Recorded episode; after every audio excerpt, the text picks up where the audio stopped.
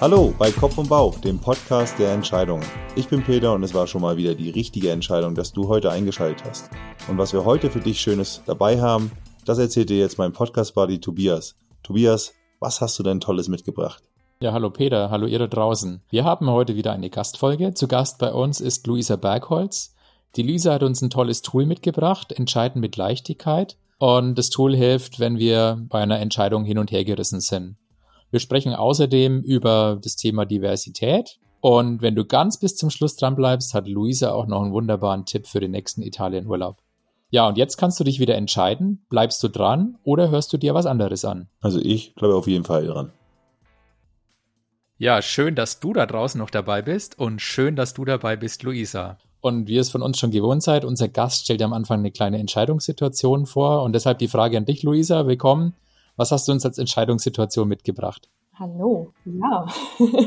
ähm, Entscheidungssituation ist, äh, da sind wir auch schon ganz nah dran am Namen meines Unternehmens. Ich bin nämlich riesengroßer Italien-Fan, deswegen heißt mein Unternehmen auch Lemonata Coaching. Ich habe die Vision, dass ich zeitweise von Italien aus arbeiten äh, möchte. Und ging es darum, dass ich im Herbst gerne für einen Monat eben in Italien sein möchte. Und dann ging es darum, okay, wo überhaupt und äh, was für eine Wohnung. Und dann gab es in mir ein bisschen das Dilemma zwischen möchte ich es äh, ganz idyllisch im irgendwo im Nirgendwo mit der Gefahr, dass ich kein Internet habe oder dann doch vielleicht irgendwo mehr in einer Stadt ähm, mit mit mehr Sicherheit, was das Internet betrifft. Genau, das war meine Entscheidung. Sehr schön. Hast du da schon mal irgendwie dich erkundigt, was man da technologisch machen kann? Ich hatte nämlich das Thema auch schon mal. Wir hatten mal einen Praktikanten, der gerne bei uns weitergemacht hätte und der wollte mhm. aber gleichzeitig auch ein bisschen reisen. Mhm. Und dann haben wir auch das Thema aufgeworfen, das kannst du ja trotzdem machen. Und äh, da war es auch mal die Frage, wie kriegt man das im Internet? Da gibt's ja irgendwie schon so, so Richtantennen und sowas auch, dass man, glaube ich, selbst in der verlassensten Ecke irgendwie so noch Internet kriegen kann und irgendwelche Router, die man dann dazwischen legen kann. Also ich habe mich mal ein bisschen recherchiert, es gibt schon was, aber immer nur mit so Latenzzeiten. Also wenn du jetzt so Podcast oder weiß ich, Video hast, dann ist es wohl ein bisschen schwierig, wenn man jetzt, sage ich mal, nur online arbeitet, wo man ein bisschen warten kann, bis dann vielleicht eine halbe Sekunde oder sowas, bis das wieder da ist, dann geht das wohl ganz gut. Ja, also ich habe mich jetzt am Ende äh, für ein bisschen mehr Sicherheit entschieden. und ähm, es wird jetzt doch eher die Stadt als äh, so mitten im Berg. Genau. Willst du dann verraten, wo es auch hingeht? Äh, nach Genua geht es. Wow, toll. Das ist wirklich das schön, ja. Dann auch noch mehr in der Nähe. ich war schon mal in Genua, das ist wirklich schön. Okay, wahrscheinlich kannst du dann die Folge, wenn sie rauskommt, äh, auch direkt in Genua hören. Ja, stimmt.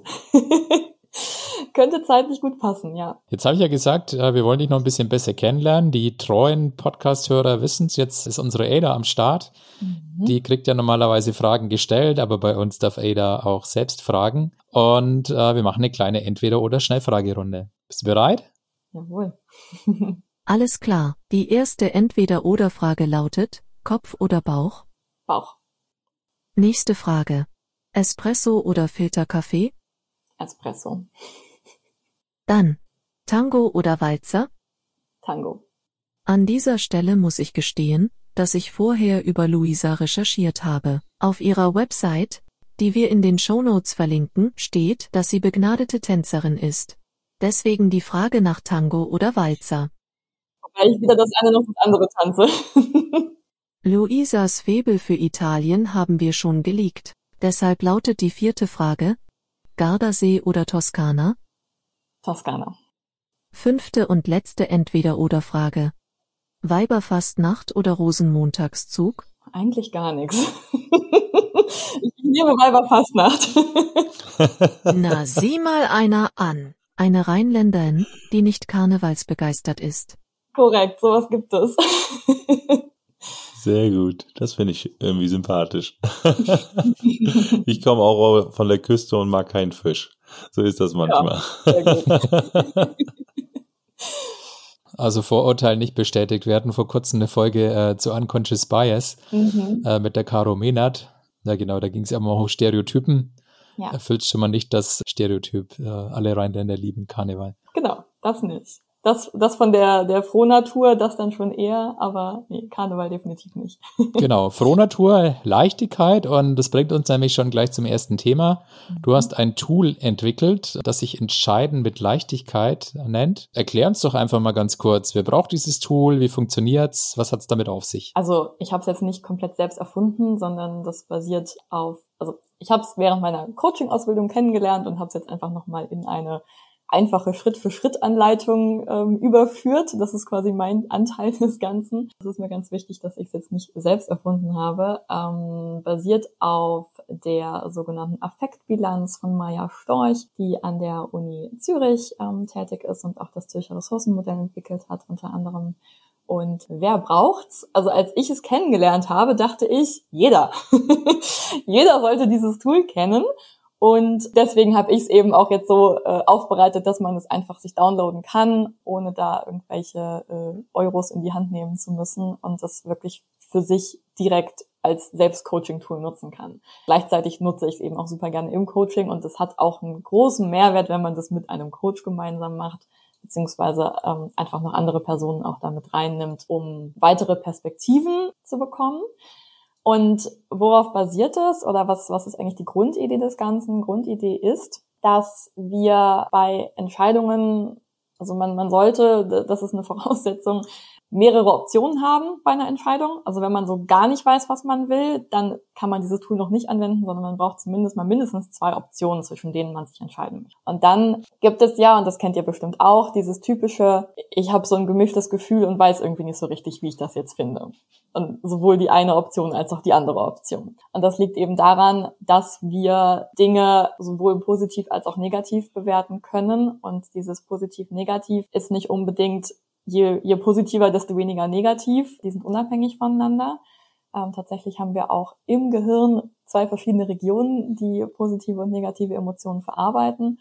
Und das visualisiert dieses Tool einfach total schön. Das heißt, man bringt äh, schwarz auf weiß oder auch gerne in Farbe auf weiß ähm, auf Papier dieses Grummeln im Bauch oder dieses, dieses, diese, diese gemischte Gefühlslage wirklich aufs Papier und kann dann sehen, wo kommt das denn eigentlich her, dass ich da jetzt gerade mich so innerlich zerrissen fühle. Das heißt, ganz konkret, man malt sich im Prinzip zwei Barometer auf, äh, eins für positiv, eins für negativ und schaut dann für die verschiedenen Optionen, die man hat, wie viel Positives spüre ich da in mir, wenn ich daran denke, und wie viel Negatives spüre ich da in mir. Und da ist, wie gesagt, ganz, ganz wichtig, nur weil ich jetzt vielleicht 60 Prozent positiv spüre, also man macht dann so eine, so eine Skala von 0 bis 100, wenn ich das jetzt ungefähr bei 60 einordne, heißt das nicht, dass das Negative automatisch 40 sein muss, sondern das kann auch 60 sein. Oder 70 oder 20 oder 0. Das kann wirklich alles sein, ganz unabhängig. Und da geht es darum, einfach nur nach Gefühl das zu beurteilen, anzukreuzen entsprechend auf diesen beiden Skalen es ist immer wieder erstaunlich, auch für mich, die das Tool schon gut kennt, was das ausmacht. Das einmal so vor sich zu sehen, äh, visuell. Und darüber, also allein das kann häufig schon die Entscheidung super erleichtern oder einen, einen Schritt weiterbringen im Entscheidungsfinden. Hm, super. Also ein Tool, was im Endeffekt eigentlich visualisiert schon mal, das ist, äh, kann man genau. schon mal festhalten. Und visualisieren tut es eigentlich, man, wir wollen in den Bauch reinhören. Ja, also wir wollen die Emotionen, Tobias, hast, hast du gehört, wir wollen in dich mal reinfühlen. Wieder, anscheinend scheinen es da ja mehrere Stimmen zu geben, zumindest wohl sehr positive und auch negative. Ne? Gefühle kennt jeder. Ne? Und diese, und diese Gefühle hast du gerade gesagt, die müssen nicht immer ähm, ja ausgeglichen sein, so, sondern die können total unterschiedlich in ihrer Intensität sein. Deswegen versuchen wir die auf einer Skala abzutragen. Sowohl positive Gefühle, wie hoch ist die Intensität, glaube ich, na, sehr hoch, irgendwie was bei 100 Prozent oder so oder sehr wenig und genauso mit den negativen und dann sehen wir mal, ja, warum wir so hin und her gerissen sind vielleicht. Genau das auch selbst schon, schon ausprobiert. Ich kann das tatsächlich mit diesem, das Bauchgefühl wird visualisiert, kann ich absolut unterschreiben. Und das war eine Entscheidungssituation im beruflichen Kontext bei mir. Und die eine Option sah echt cool aus und ich war aber trotzdem so ein bisschen zögerlich. Ja, also quasi, ihr könnt euch das vorstellen, für jede Option gibt es quasi zwei so, so Barometer. Und auf der, auf dem positiven Barometer, das war, glaube ich, damals so 80 Prozent oder so, habe ich da irgendwie spontan angekreuzt. Und trotzdem war es für mich irgendwie nicht klar, yes, let's go. Und es lag einfach dran, dass halt dann quasi dieser, dieser negative Barometer eben nicht dann 20 Prozent, wie man jetzt meinen könnte, war, sondern der war halt auch mehr, also über die Hälfte hinaus. Ich weiß nicht mehr genau, so 60 Prozent oder so. Und habe mir darüber dann quasi mal visualisiert, was sind denn so die, die negativen Begleiterscheinungen oder was sind die Sachen, die mich daran stören. Und ich habe mich, obwohl quasi so der, der viel Positives dabei war, habe ich mich dann trotzdem damals gegen diese Option entschieden, weil für mich bei diesem, bei diesem negativen Barometer, wenn ich es mir dann mal quasi konkretisiert habe, dieses Bauchgefühl, zwei, drei Sachen dabei waren, wo ich sage, nee, das, da, dafür ist mir der Preis eigentlich zu hoch. Mhm. Hm. Das finden wir überall. Ne? Also ich sag mal, nicht nur Gefühle sind ja oft sehr, sehr schwer fassbar. Deswegen gibt es ja dieses Tool, was du dort entwickelt hast, zumindest noch diesen Leitfaden, so dass es nochmal auch einfacher ist anzuwenden, ähm, um mal das zu quantifizieren und auch darzustellen. Ein typisches Beispiel, das mir sofort einfällt, ist, äh, wenn ich irgendwie was kaufen möchte und ich sage, das finde ich total toll, aber es ist mir zu teuer. Warum sind wir denn so oft so hin und her gerissen, Luisa? Erzähl uns das nochmal. Oder kannst du das überhaupt? Weißt du das? Nein, du hast es ja gerade schon, schon gesagt, ne? weil letzten Endes, wenn wir uns für etwas entscheiden, wir entscheiden uns eigentlich immer für ein Set.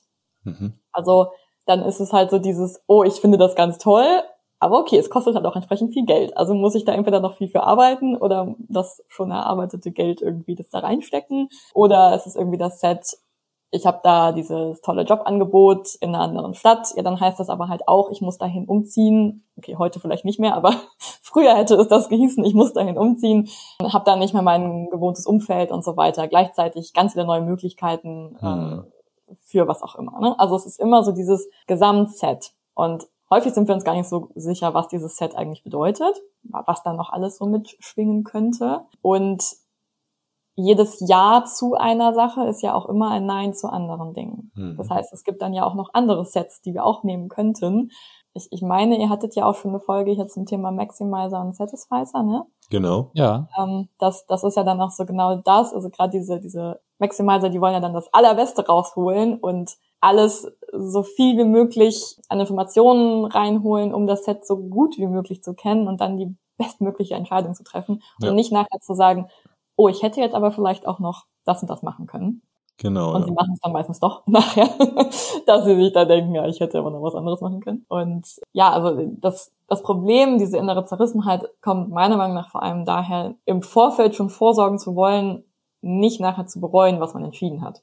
Mhm. Das war jetzt ein komplizierter Satz, aber also Vorsorge für. Äh, ja, für das stimmt schon. Ja, man möchte das Bereuen, äh, tatsächlich das innere Bereuen, das möchte man vermeiden. Ne? Man genau. möchte eine gute Entscheidung in die Zukunft treffen. Man möchte nicht nachher sagen, okay, hm, ach Mensch, jetzt bin ich aber unglücklich, das hätte ich wissen können. Ne? Das ist so ein bisschen so dieser, dieser Wunsch. Und der Bauch, der spricht ja in seiner eigenen Sprache der ist ja nicht ganz so klar und eindeutig. Und deswegen glaube ich, ist es total toll, dass man das mal in der Schnelle, das muss man ja auch dazu sagen, dass dein Tool eine A4-Seite ist. Ne? Also das ist ja wirklich, ich kann mir das ja nehmen und kann das innerhalb von ja, einer guten Minute, zwei Minuten, je nachdem, wie lange ich ein bisschen über nachdenken muss, ausfüllen. Hier geht's ja auch gerade darum, das schnell auszufüllen. Wir wollen ja schnell. Ja.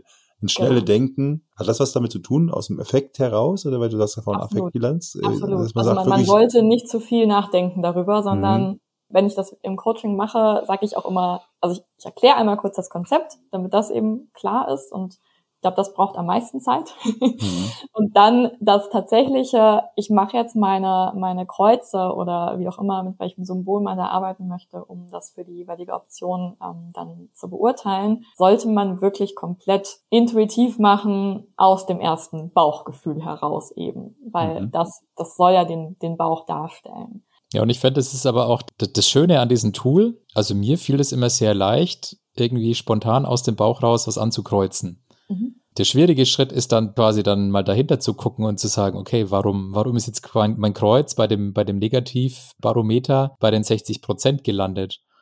Und das setzt aber trotzdem dann so einen Prozess in Gang, was das quasi so ein bisschen den Bauch so ein bisschen sprechen lässt. Mhm. Okay, da gibt's diesen Aspekt, also genau. Wir nehmen jetzt vielleicht mal wieder das Beispiel von in eine andere Stadt ziehen wegen dem Job. Mhm. Auch hier werden sich unsere treuen Hörer wieder an, an unseren ersten Entscheidungsdomian erinnern. Und ich habe ja auch bei so einer Entscheidung unterschiedliche Aspekte. Und einer war da zum Beispiel die, die Familie.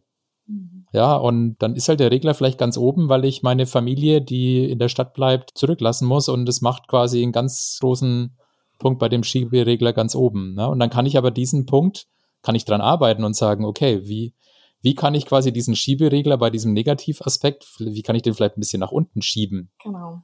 Indem ich, keine Ahnung, indem ich mit meinem neuen Arbeitgeber vereinbare, dass ich eben nicht die ganze Woche an diesem Ort bin. Wie du sagst, heute vielleicht nicht mehr so ganz so wild mit Remote Work, aber indem ich sage, okay, ich bin halt vielleicht nur von Dienstag bis Donnerstag da und der Montag und Freitag, den bleibe ich noch in meiner bisherigen Stadt. Ja. Ja, wenn ich dann am Dienstagmorgen hinfahre und am Donnerstagabend zurückfahre, dann sind es zwei Nächte weg. Das ist vielleicht akzeptabel, aber vier Nächte weg oder fünf Nächte gar weg von der Familie, das wäre halt für mich zu viel vom Verhältnis. Also ich finde, das bringt einen so ein bisschen auch in, ins Optionen evaluieren. Genau, und noch mehr Optionen ähm, überhaupt durchdenken. Weil, also klar, der erste Schritt ist dieses ganz intuitive, ähm, spontane ähm, Ankreuzen. Dann hat man quasi einmal visuell den Bauch vor sich. und dann ist es so ein bisschen eine Mischung aus Bauch und Kopf letzten Endes, ne? dass man dann ins Brainstorming so ein bisschen gehen kann mit, okay, was, was steckt denn jetzt alles hinter diesen ähm, negativen Gefühlen und auch hinter den positiven Gefühlen. Und hm. tatsächlich empfiehlt äh, Maya Storch da auch ähm, zum Teil, dass man einfach mal ganz fremde Menschen am besten jetzt nicht die, die zu nah dran sind, fragt, hey, in so einer Situation, grob umreißend, also ne, hier Job, andere Stadt, was fallen dir denn für Gründe ein, weshalb man da das nicht wollen würde?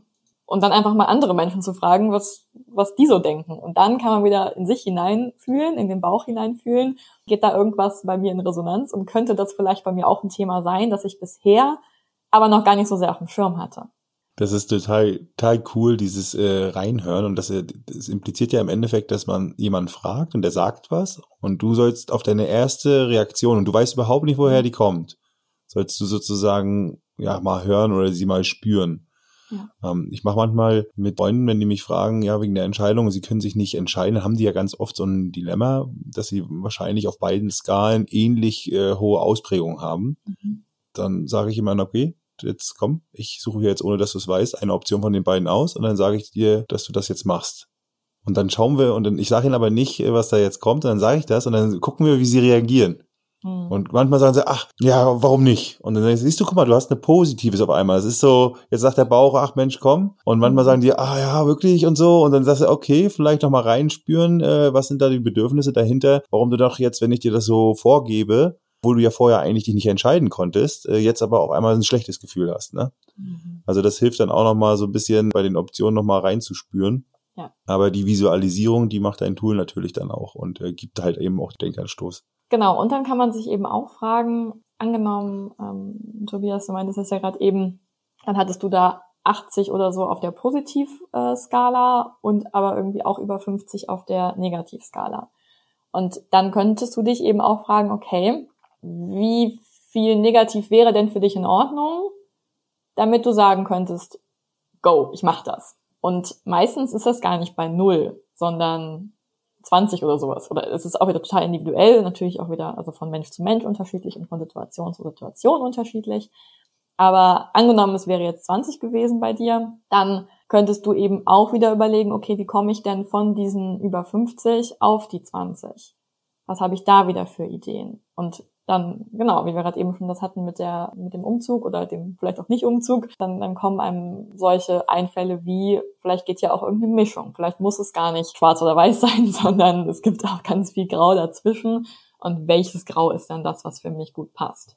Genau, ja, durch diese Optionsdiskussion und durch die Bedürfnisse, die dahinter stehen, kommt man ja auf Variationen, nenne ich es mal, also auf unterschiedliche ja. Möglichkeiten, die Optionen leicht abzuändern oder eben äh, aufzutrennen. Ne? Tobias, du sagst ja auch immer dann, äh, die große Entscheidung in kleinere Entscheidungen zum Beispiel zu zerlegen und zu sagen, Mensch, dann mache ich halt das oder ich suche mir einen Kompromiss zwischendrin, wo ich das eine habe und das andere und, und so weiter. Also das, dieser, dieser Weg eigentlich in, ins Überlegen zu kommen und sich ähm, ja, bewusst zu werden, macht einen handlungsfähig. Und das finde ich wieder toll. Das ist ja immer so ein bisschen das, was ich auch mir wünsche, erstmal für die meisten ist, wenn sie sich Schwierigkeiten haben mit der Entscheidung, dass sie erstmal eine Möglichkeit haben, ein Tool, eine Methode, wo sie sagen können, okay, jetzt habe ich wieder das Gefühl, ich bin handlungsfähig, ich kann was machen, ich kann, kann reinhören in mich, ich kann das irgendwie quantifizieren, benennen und habe Möglichkeiten, wie ich dem Thema hinterhergehe. Statt das vielleicht mhm. aufzuschieben oder ja, auszublenden oder am Ende nachher irgendwie so eine Impulsentscheidung zu machen, die man nachher vielleicht bereut. Mhm. Ja, und das hatten wir in der Entscheidungssituation von Luisa auch, das Thema. Also ich glaube, so, du sagst ja, am liebsten würdest irgendwie als Italien-Fan äh, aus Italien arbeiten, aber das ist ja auch keine leichte Entscheidung. Und dann zu sagen, okay, dann ich probiere es einfach mal für einen Monat Ja. Ja, und ich muss mich jetzt zwischen Stadt und Land entscheiden. Ja, dann mache ich halt einmal äh, vier Wochen Stadt und dann sehe ich schon, ob für mich Stadt das Richtige ist. Und wenn mir das irgendwie alles zu laut war, dann probiere ich halt nochmal beim nächsten Mal das Land aus. Aber ich muss es jetzt nicht, noch nicht final entscheiden. Genau, genau. Ja, und das macht eine gute Entscheidung aus, sich den Themen, ich sag mal, bewusst zu machen und darauf eine Entscheidung zu treffen. Nicht das zu machen und dann zu sagen, okay, hat, hat nicht funktioniert, war eine schlechte Entscheidung. Nee, es war eine gute Entscheidung, genau. aber das Ergebnis war jetzt vielleicht nicht so, wie ich mir das vorgestellt habe, also treffe ich eine neue Entscheidung. Wir machen ja zu oft, äh, bewerten wir die Entscheidung danach, wie das Ergebnis ist. Und das, mhm. das ist falsch. Und in dem Fall denkt man mehr drüber nach ich, ich finde, wir, wir dürfen generell Entscheidungen viel spielerischer angehen und ansehen. Also eben dieses, für mich ist das Schlimmste wirklich dieses keine Entscheidung treffen, dieses gelähmt sein, was du gerade auch angesprochen hast, Peter.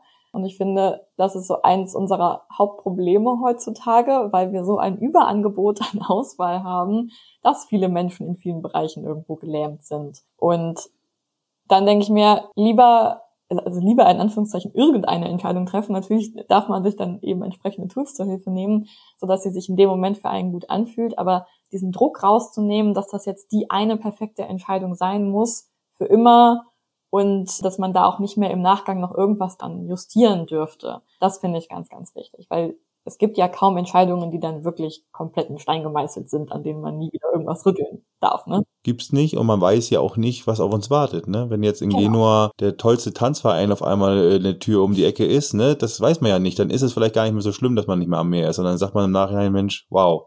Ne, aber das kann mhm. man ja vorher nicht wissen und das hat ja jetzt auch nichts mit der Entscheidung zu tun. Aber deswegen muss man bestimmte Sachen einfach irgendwann machen, weil genau. ansonsten sagt man, wäre ich doch mal nach Italien gegangen wenn man dann irgendwann alt und grau ist und dann kann man es vielleicht nicht mehr, weiß ich nicht. Ja, ne? Das ist so ein bisschen genau wie du sagst, keine Entscheidung treffen ist eigentlich das Schlechteste. Es gibt ganz selten Situationen, wo man sagt, abwarten. Das sind so, wenn so chaotische Situationen sind, glaube ich, Tobias, ne? Mhm. Wenn man nicht weiß, was jetzt passiert, dann macht es Sinn, auch mal zu warten, bis sich ein bisschen was ordnet, bis man mal ein Gefühl hat, dass man nicht irgendwie so nur so aus einem falschen Aktionismus heraus jetzt was entscheidet.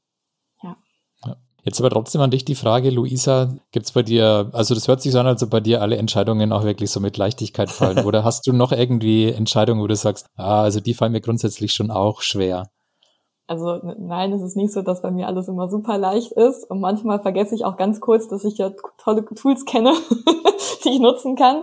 Sondern so kurzfristig mal so, oh nein, ich weiß nicht, was ich machen soll. Und dann ist es, oh, ich kenne doch da so ein, äh, eine Affektbilanz. Ich habe das auch schon auf einer Serviette gemacht. So. Also man kann das wirklich immer überall machen. Klar, mit jetzt meinem schönen Vordruck ist noch einfacher, aber wenn man das Konzept einmal kennt, dann kann man es wirklich einfach so machen. Aber das heißt ja nicht automatisch, dass das jetzt für mich total leicht ist. Ne? Und das, ich finde das auch immer vermessen zu sagen, nur weil man jetzt anderen Leuten bei irgendwas hilft, muss man selbst perfekt können. Ich bin genauso Mensch und genauso habe ich Themen, die mir schwer fallen.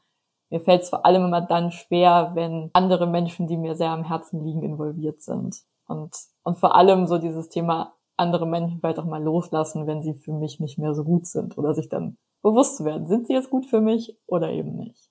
Hm. Ja, genau, finde ich auch. Also es ist nicht so, dass einem Entscheidungen dann leichter fallen sofort. Was ich finde, ist, dass man schneller merkt, woran es liegen könnte, dass sie einem nicht leicht fallen gerade. Äh, ist es jetzt wirklich einfach eine wirklich schwere Entscheidung oder ist es gerade auch, weil ich mir gar nicht bewusst bin, warum ich mich hier schwer tue? Ich komme halt mhm. schneller in so eine Reflexion, ich komme schneller rein, das da mal zu durchdenken und auch mal für mich zu sortieren. Genau, also ich würde auch sagen, generell bin ich schneller geworden im Entscheiden. Ich hänge mir gerne quasi eine Art Verfallsdatum oder wie man das nennen mag, an meine Entscheidungen im Sinne von, bis dann möchte ich mich entschieden haben, damit ich eben nicht in so einen, ich entscheide es niemals, Zustand komme. Und ja, nutze dann eben bewusst entweder meine eigenen Tools oder suche mir auch bewusst einen Sparringspartner, mit dem ich durchsprechen kann, weil ich ja auch, wenn ich die tollen Tools habe, trotzdem nicht ähm, meine eigenen blinden Flecken sehen kann. Hm. Jetzt haben wir viel irgendwie so über, also private Entscheidungen, wo, wo ziehe ich hin? Also das klang alles so nach privatem Kontext. Kann man das Tool auch im Unternehmenskontext äh, nehmen oder ist es eher für so größere private Lebensentscheidungen gedacht? Ich würde sagen, im Unternehmen arbeiten Menschen. Diese Menschen treffen ja nicht im Unternehmensalltag komplett andere Entscheidungen, als wenn sie äh, Privatmensch sind. Auch da sind ganz viele Gefühle mit im Spiel und es kann mir keiner erzählen, dass er seine Entscheidungen im beruflichen immer komplett rational treffen würde. Und wenn, dann wären das nicht zwingend gute Entscheidungen. Insofern bin ich der Meinung, definitiv kann man das da auch nutzen. Es hängt vielleicht ein bisschen davon ab, um, um was für Entscheidungen es gerade geht. Aber wenn jetzt eine Einzelperson für sich innerhalb des Unternehmens eine Entscheidung treffen möchte, kann sie es definitiv nutzen. Und ich ähm, habe es jetzt tatsächlich noch nicht ausprobiert, aber ich könnte mir auch sehr gut vorstellen, dass Teams gemeinsam Entscheidungen so treffen können. Also indem ja. jeder, jeder für sich das einmal macht und man dann eben mit den verschiedenen Barometern quasi wieder zusammenkommt und dann mal vergleicht mal die Gruppenstimmung offenlegt. Ja, genau. genau. Das habe ich nämlich auch gedacht. Ich glaube, dafür ist das Tool extrem gut. Das Tool ist ja jetzt nicht so, dass es dir die Entscheidung vorgibt oder dass es jetzt auch irgendwas ausrechnet oder so. Das Tool ist eine Bestandsaufnahme, die auch klar signalisiert, ah, ja, schau mal, ich bin ja wirklich unentschieden, deswegen. Oder auch die Gruppe ist deswegen vielleicht auch gerade so, ich sage es jetzt mal bewusst, zerstritten oder eben auch total, ja, egal. Ja, keiner interessiert sich dafür, weil Intensität sowohl positiv als auch negativ ist total low. Ja, so, ja. das ist ja eine wunderbare Visualisierung, wo wir sagen, ach, schau mal, na cool, so ist es halt jetzt gerade, deswegen interessiert sich keiner dafür. Oder alle sind wow, voll gerade Gas, die einen sagen, ja, wollen wir unbedingt, aber ist doch auch ein Riesenproblem da. Und äh, ja. na, also ich glaube, das ist schon, schon ganz gut, weil das eben ja sensibilisiert. Ne? Ja. Und dann eben auch ein Verständnis für die anderen herstellen kann, im Sinne von, ah, okay, ich verstehe jetzt, warum du dich da vielleicht querstellst, weil du eben äh, diese Punkte hast, die dagegen sprechen. Und genauso ich verstehe, warum du dafür bist, weil du die und die Punkte hast, die dafür sprechen. Und dann kann man da ja auch wieder gucken, was ist es vor allem, was dieses negative Gefühl ausmacht und was fällt uns als Team gemeinsam ein, um das wiederum runterzuschrauben. Du coachst ja auch Führungskräfte. Du hast so oft eine Situation, wo du ja jetzt als, als Führungskraft auch mit jemandem zusammensitzt und jetzt diskutiert ihr über Vorgehensweisen, über Themen, über auch Entscheidungen, die ihn, uns, also gemeinsam das Unternehmen betreffen. Und dann merkst du, da ist ja, da ist manchmal so ein Ressentiment, da ist auch manchmal überbordende Freude. Und, und jetzt willst du so ein bisschen natürlich mal, wenn, wenn sich derjenige nicht entscheiden kann oder man selber auch nicht jetzt da eine Entscheidung für den anderen treffen will, weil das ist ja auch so ein bisschen so, dann, dann bestimmt man das sofort. Und wenn das jetzt nicht irgendwie klar ist und keine Akzeptanz da ist, dann weiß man auch, das macht man, das ist auch nicht besonders gut da kann man sowas mal gemeinsam schnell mal an einem Whiteboard visualisieren. Das finde ich irgendwie total cool.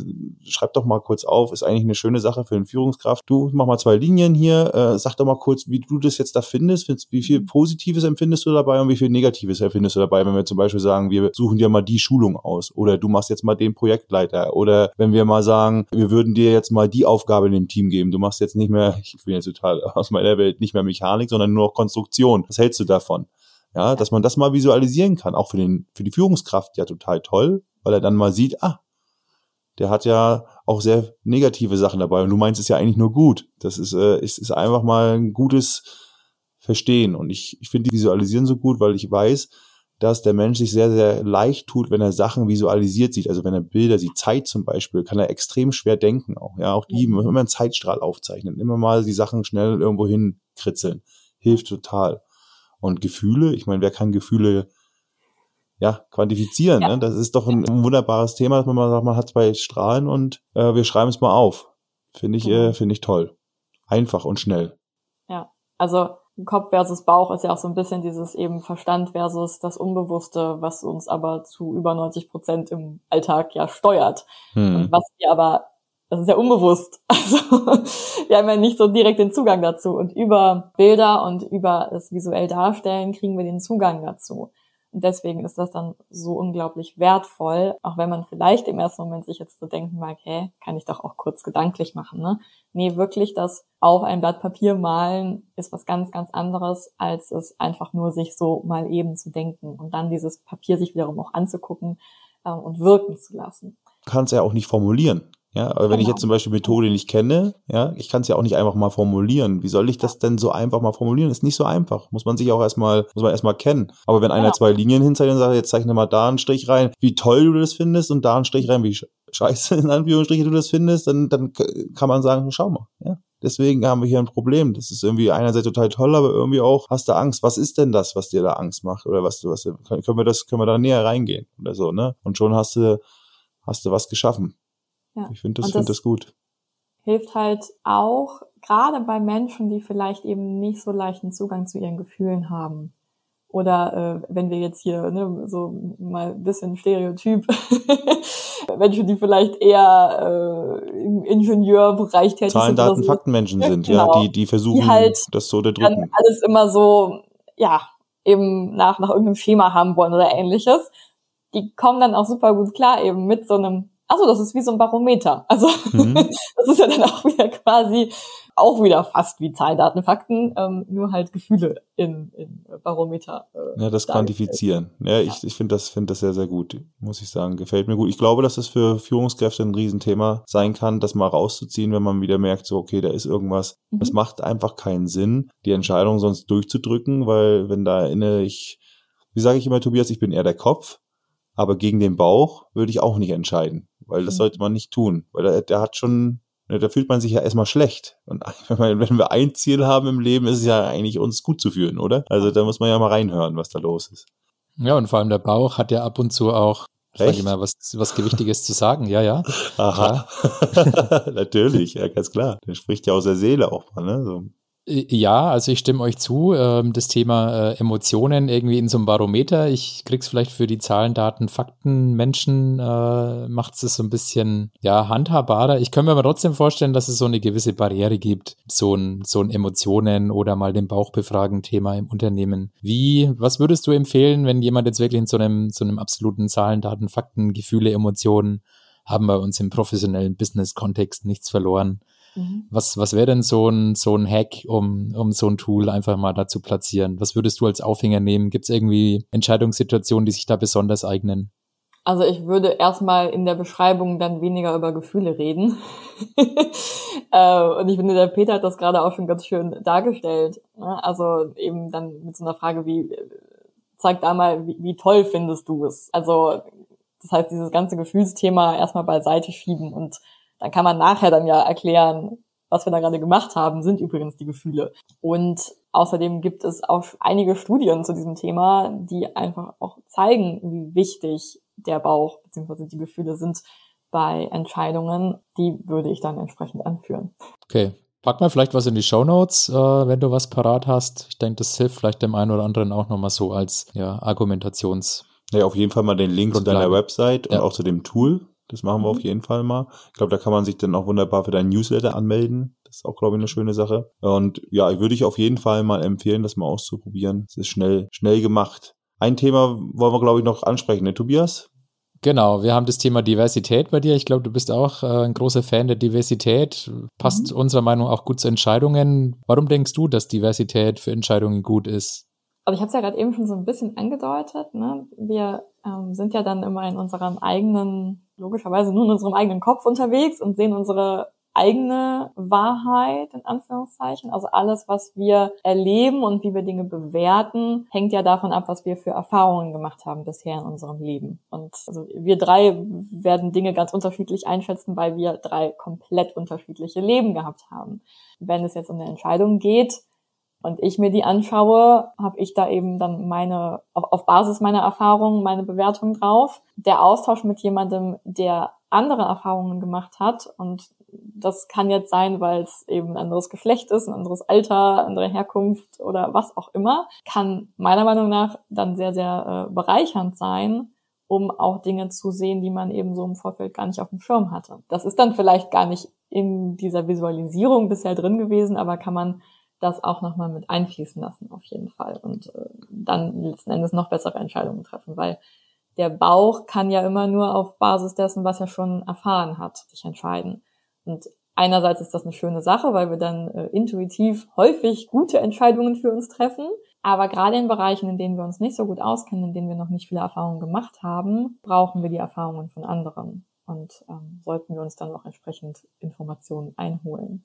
Das, das finde ich ganz toll, was du gerade gesagt hast. Ähm, das ist auch immer so ein bisschen das, wo ich ja, warum ich denn nicht der absolute Bauchfan bin. Ja, weil Mhm. ich genau sage, den Bauch muss man nämlich wissen, auf wann man ihn hört, also auf wann man ihn hört. Ich bin ja, habe Ja. auch gesagt, nicht gegen ihn entscheiden. Das ist schon mal, das sollte man schon mal nicht machen, aber wann man auf ihn hört, weil du hast gesagt, der ist geprägt von Sachen, die er kennt. Also, ne, das heißt, was hat er erlebt? Das ist unterbewusst verarbeitet und das reproduziert er natürlich in einer Schnelligkeit, äh, weil ansonsten hätten wir ja gar nicht genug Energie, das immer alles ähm, ja genau zu durchdenken. Und gerade wenn es natürlich in Situationen gibt, die nicht dem der Vergangenheit so passen, kann das nicht gut sein, ne? Oder kann das auch mal falsch, kann der Bauch falsch liegen. Oder auch anders, wenn es um eine Gruppe geht oder um andere Menschen, dann können ja die eigenen Perspektiven, die eigene Prägung nicht unbedingt immer für die auch die beste sein. Genau. Und das ist ja gerade im unternehmerischen Bereich im, oder auch in der Familie, im, im Sportverein, im Tanzverein, äh, überall, wo wir ja als Menschen zusammenkommen, äh, sind wir ja eine Gemeinschaft. Und deswegen hilft, glaube ich, da Diversität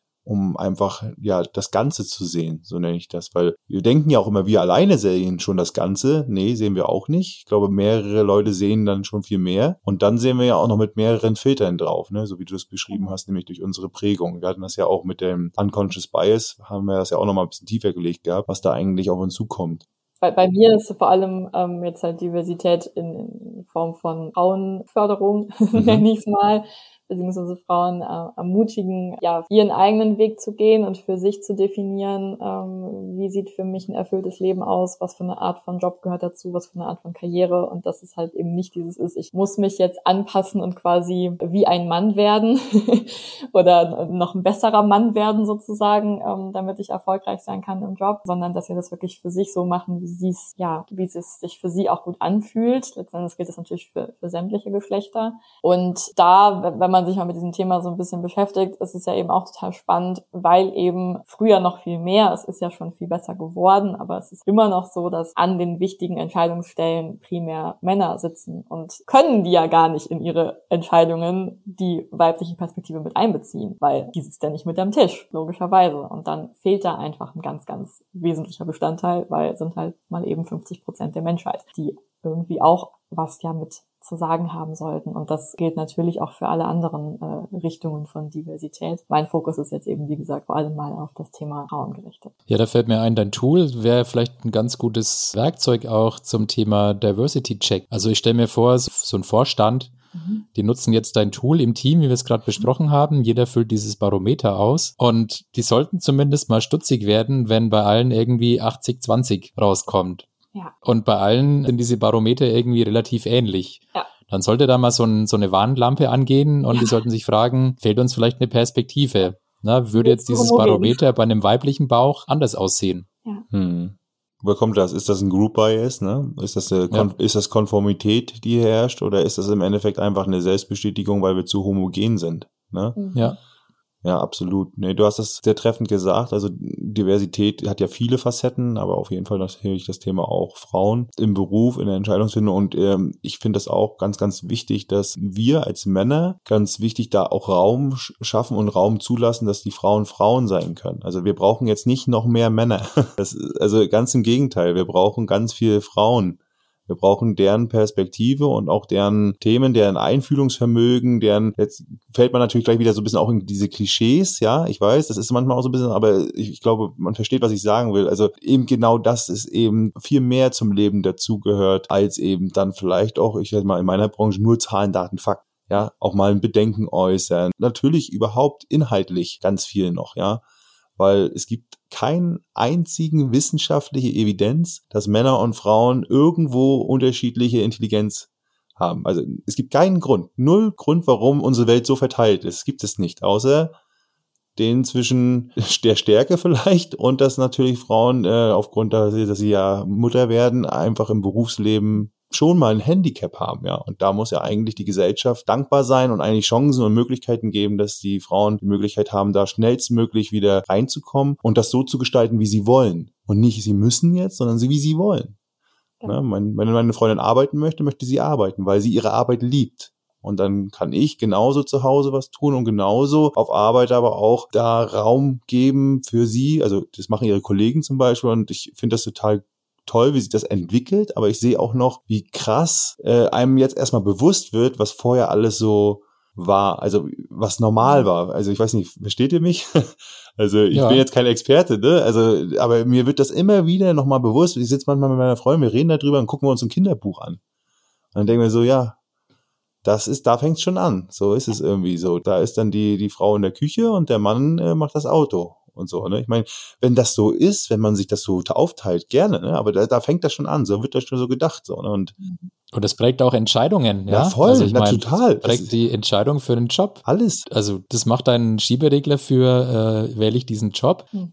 haut das voll nach oben, weil das in, keine Ahnung, zahlreichen Büchern und Gesellschaft dir sagt, das ist nicht normal. Ja, dann heißt es, die Ja, und studieren dann hast du nicht. halt Die studieren ja schnell- kein Maschinenbau. Genau, und Ja. da hast du schnell mal ein paar Prozent mehr auf deinem, auf deinem blöden Schieberegler, weil es halt einfach irgendwie die Norm ist. Ja, genau, so ist Genau, es. und, Ja. und sei es eben nur, weil, oder also nur in Anführungszeichen, ne, dass dann ein wesentlicher Teil davon ist, ich, ich könnte ja abgelehnt werden von den Leuten, weil ich dann irgendwie anders bin und irgendwie komisch bin, äh, wenn ich das jetzt machen würde. Und gleichzeitig gilt das natürlich auch alles für die Männer. Ne? Also das ist mir immer ganz wichtig. Äh, so- Sowohl Männer als auch Frauen sollen meiner Meinung nach machen dürfen, was sie halt wirklich gerne machen möchten, weil es ist ja nicht so, dass sich per se jeder Mann in dem klassischen Männerbild wohlfühlt. Ne? Also auch da, ich, ich denke halt immer, es wäre schön, wenn es komplett geschlechtsunabhängig Ganz im Gegenteil, das, dann sieht das ja ganz oft, wie das endet bei Männern, die dann eben zum Beispiel, um mal ein Thema anzusprechen, nicht mit Gefühlen offen umgehen dürfen.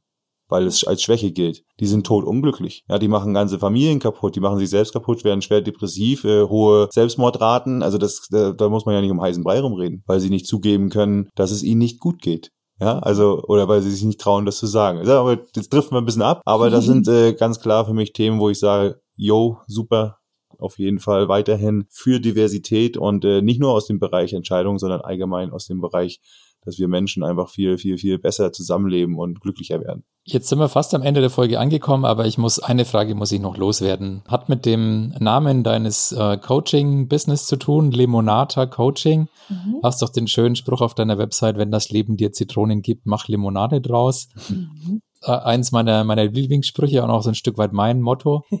Kann einem das sogenannte Limonadenprinzip auch beim Thema Entscheidungen helfen? Ja, ich würde schon sagen, das geht in die Richtung, was ich vorhin auch schon mal meinte, das Ganze ein bisschen spielerischer anzusehen und dann eben auch so, okay, das ist das, was ich gerade habe. Was sind meine Zitronen quasi?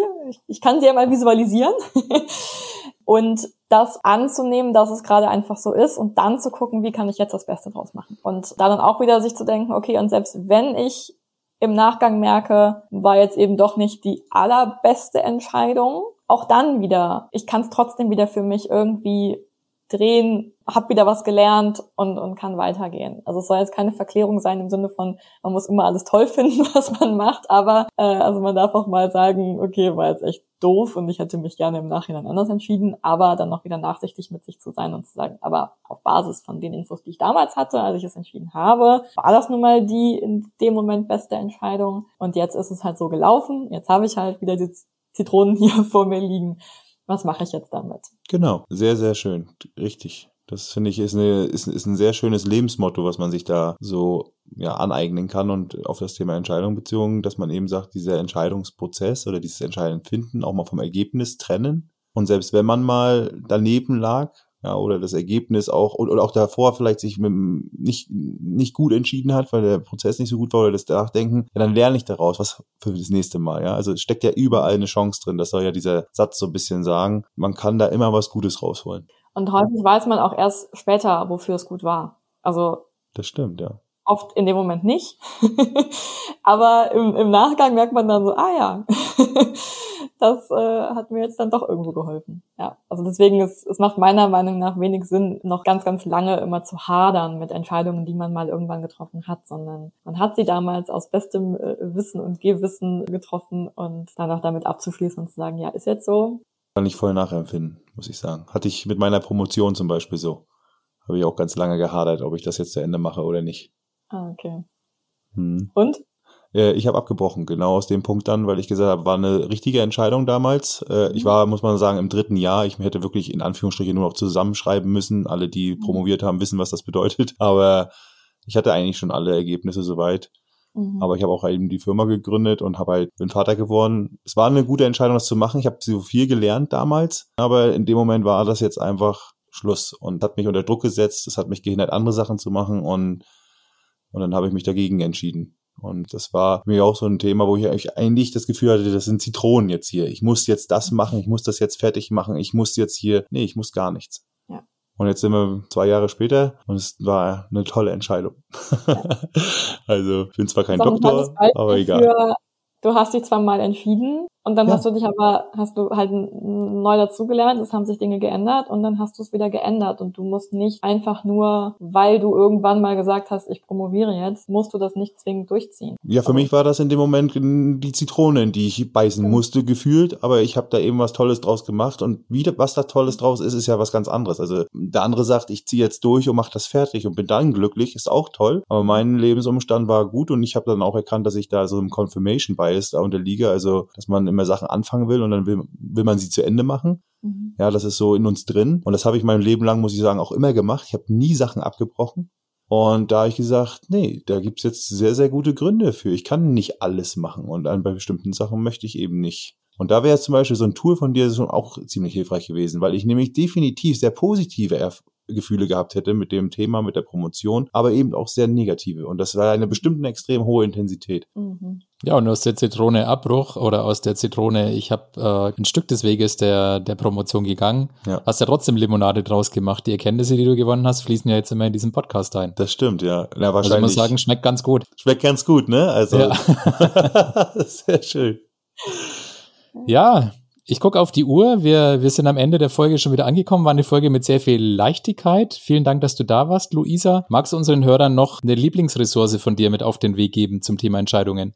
Ein Buch, ein Video, ein Podcast, whatever. Also tatsächlich, wer da tiefer einsteigen möchte in dieses Thema Affektbilanz, jeden Fall Maya Storch zum Beispiel das Buch Machen Sie doch, was Sie wollen äh, oder auch einfach mal YouTube-Videos von ihr googeln. Äh, die hat ganz tolle Vorträge gehalten, die auf Video aufgenommen sind. Und ein Buch beziehungsweise der Kerngedanke davon äh, begleitet mich jetzt schon seit äh, etwa vier Jahren. Das ist Das Leben ist zu kurz für später von Alexandra Rein Bart heißt sie, glaube ich. Da macht sie das Selbstexperiment, wie würde ich leben, wenn ich wüsste, ich habe nur noch ein Jahr zu leben. Also gibt sich selbst quasi ein Todesdatum. Klingt vielleicht im ersten Moment ein bisschen makaber. Und entscheidet dann eben oder lebt dann dieses eine Jahr und bei allen Dingen, die sie entscheiden muss, wo wir da beim Thema entscheiden sind eben, fragt sie sich, okay, wenn ich jetzt wirklich noch dieses eine Jahr habe oder dann irgendwann nur noch fünf Monate oder so, was mache ich denn jetzt? Ich finde, das setzt Dinge nochmal ganz schön in eine Perspektive, was wirklich zählt für einen, was ist wirklich wichtig für einen. Ich habe mir jetzt kein Todesdatum gesetzt, aber äh, trotzdem, je nachdem, also um, um was es so geht, äh, frage ich mich das immer wieder, okay, angenommen, oder ich, man weiß ja nicht, wie lange man noch hat auf dieser Welt. Ist das jetzt wirklich so wichtig, hier noch was auch immer zu arbeiten, oder ist es gerade vielleicht doch mal wichtiger, die Familie zu sehen? Erinnert mich an unsere erste Folge, Peter, ne? Kannst du dich erinnern, die Perspektive ja. des Todes? Ja, genau, da haben wir das auch behandelt, äh, dass man bei einer Entscheidung eben auch mal den, ja, den Tod fragen sollte. Sehr, sehr schön. Toller Abschluss, tolle Folge.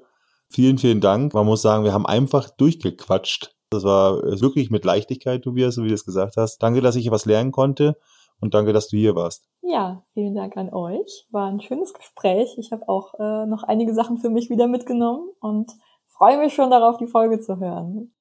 Dann sagen wir, what's next? Ich glaube, es ist Zeit, dass wir mal eine Folge über Algorithmen machen. Da hat Eda dann auch wieder ein bisschen mehr Redeanteil. Und in der nächsten Folge werden wir uns mal damit beschäftigen, was Algorithmen in der Entscheidungsfindung können und was sie nicht können. Und damit war es das eigentlich wieder. Ich würde mir wünschen, dass ihr, wenn ihr die Folge nicht verpassen wollt, uns einfach folgt. Und zwar auf allen Plattformen, wo es diesen Podcast gibt. Spotify, Apple, Google, Amazon, Deezer. Abonniert uns dort einfach, drückt die Glocke, drückt den Like-Button. Lasst uns bitte auch gerne eine Rezension da, eine Sternebewertung. Schreibt uns, ähm, wie es euch gefallen hat. Ihr könnt uns sowohl auf LinkedIn natürlich auch anschreiben. Profile sind wie immer in den Show Notes. Auch die Profile von unserem Gast natürlich heute. Wir freuen uns auch immer über Nachrichten und Zuschriften für unseren Entscheidungsdomian. Das war Kopf und Bauch der Podcast der Entscheidung. Und zum Ende, wie immer, One More Thing. Und diesmal hat Luisa noch einen schönen, schönen Italien-Tipp für euch.